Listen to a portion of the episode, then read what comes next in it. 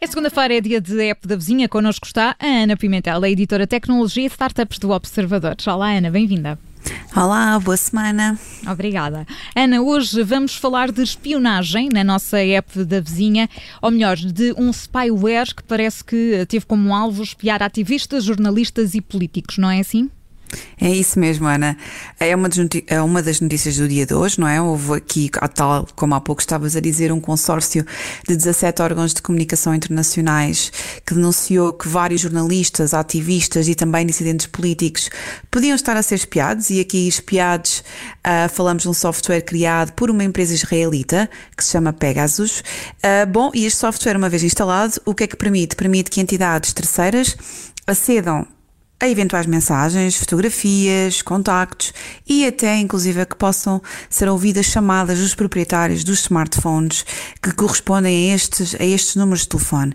Segundo aqui os vários órgãos internacionais que acabaram por denunciar esta, esta história, e, e falo aqui de nomes como o jornal britânico The Guardian ou o francês Le Monde, uh, tudo isto aqui foi também um trabalho das organizações Forbidden Stories e Amnistia Internacional, que terão então tido acesso a uma lista que incluía 50 mil números de telefone selecionados pelos clientes desta tal empresa israelita que comercializa este software.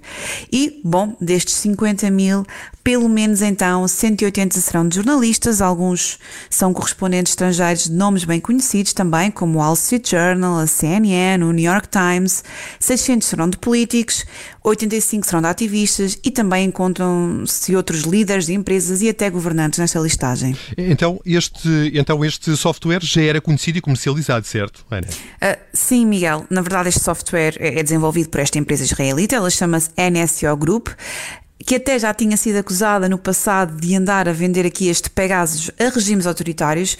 Bom, mas a verdade é que a, a NSO tem-se defendido dessas acusações, diz que este software só é utilizado para obter informações sobre redes criminosas ou terroristas.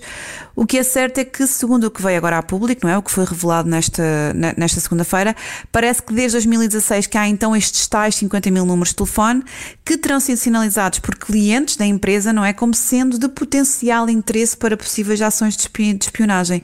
Isto depois começa aqui a levantar várias questões. Uma das questões que veio logo aqui a público esta, durante o dia de hoje foi que um, um dos contactos sinalizados era o do jornalista mexicano Cecílio Pineda Birto, que foi morto a tiro algumas semanas após o seu nome ter surgido na lista. A empresa israelita apressou-se logo aqui a dizer que nada disto significava que tinha sido através da ferramenta Pegasus que o seu paradeiro foi descoberto pelos assassinos.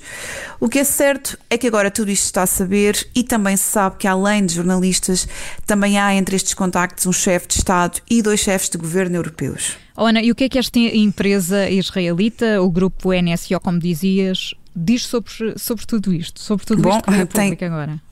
tem negado estas acusações, não é? Como, como, seria de esperar. Diz que a investigação feita por este consórcio de jornalistas internacionais está, e agora vou passar a citar, cheia de falsas suposições e teorias não substanciadas. Uh, bom, o que é certo é que, apesar de negar, uh, a NSO também, também admite que vai continuar a investigar todos os relatos credíveis de má utilização deste seu spyware, deste seu software, e, na sequência disso, agir de forma uh, devida, ou seja, tendo em conta que estas investigações depois poderão uh, demonstrar, eles então uh, admitem um, agir tendo em conta as conclusões. E como tinha já dito também há, há, há pouco, a NSO Group diz que já diz que, diz que comercializa, na verdade, este software só a agências militares, de segurança e de serviços secretos de 40 países, que não chega a identificar quais são os, os, países, ok? Mas que utiliza então este software para monitorizar de forma cuidada o historial de direitos humanos também dos clientes. Ou seja, tenta aqui salvaguardar um pouco a sua, a sua posição. E, entretanto, os jornalistas eh, chegaram a encontrar-se com algumas eh, pessoas da lista. Exatamente, sim, Miguel. Ah, depois de quando tiveram então acesso a esta listagem, não é? Os jornalistas conseguiram contactar um, alguns destes nomes, portanto, falo dos jornalistas que estiveram a trabalhar nesta investigação, ok? Nos que, nos que vieram uh, tornar uh, tudo isto público. Uh, eles conseguiram aceder a 67 telefones que estavam ligados aos tais números, de, aos tais contactos da listagem. Estes telefones foram submetidos a um exame técnico. Este exame técnico foi depois então feito num laboratório da Amnistia Internacional e a ONG acabou depois também por confirmar que tinha havido aqui uma, uma tentativa, uma, pelo menos uma tentativa de infecção por este spyware em 37 destes telemóveis, incluindo 10 na Índia, os restantes tiveram assim alguns resultados inconclusíveis. Uma das coisas que também se soube uh, no, nesta investigação e neste contacto, neste, neste, nestes contactos que os jornalistas tiveram, é que dois dos telefones pertenciam também a mulheres próximas do jornalista Jamal Khashoggi, que devem estar recordados, foi assassinado em, em 2018 no consulado uhum. da Arábia Saudita na Turquia. Estima-se que se calhar agora mais pormenores venham ao público sobre, sobre o que se passou, que investigação é esta, que listagem é esta e o que é que poderá estar mais uh, por descobrir. Certo, este é um assunto que vamos continuar a acompanhar e, aliás, há um artigo em observador.pt sobre este spyware eh, com mais eh, detalhes. Eh, detalhes trazidos aqui pela Ana Pimentel, a editora Tecnologia Startups do Observador. Ana, chegamos ao fim desta, desta rubrica. Hoje é a última edição. Nós uh, não dissemos isso no início, quisemos deixar, deixar de explicar este, este tema complexo, mas de facto foram aqui dois anos a contar contigo nesta rubrica, dois anos em que a tecnologia ganhou espaço aqui na rádio pela tua voz. Portanto, tu agora vais, vais voar, vais enfrentar novos desafios e nós cá estaremos para te acompanhar uh, também e estaremos a torcer por ti e continuaremos sempre a contar contigo, porque sabemos que vais continuar a ouvir a Rádio Observador Boa, sim, senhora. Terás sempre um espaço muito, muito especial na história desta, desta rádio. Portanto, um obrigada muito grande em nosso hum. nome, hum. em nome de toda a equipa da Rádio Observador.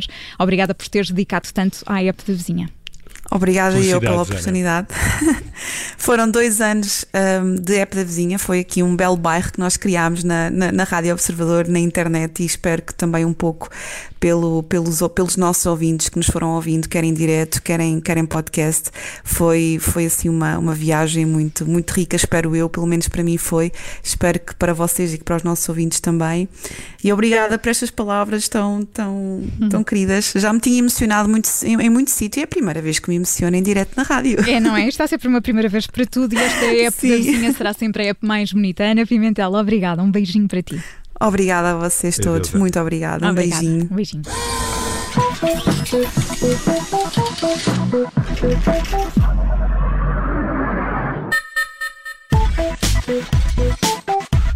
Rádio. Obrigada por ter ouvido este podcast. Se gostou, pode subscrevê-lo, pode partilhá-lo e também pode ouvir a Rádio Observador online em 98.7 em Lisboa e em 98.4 no Porto.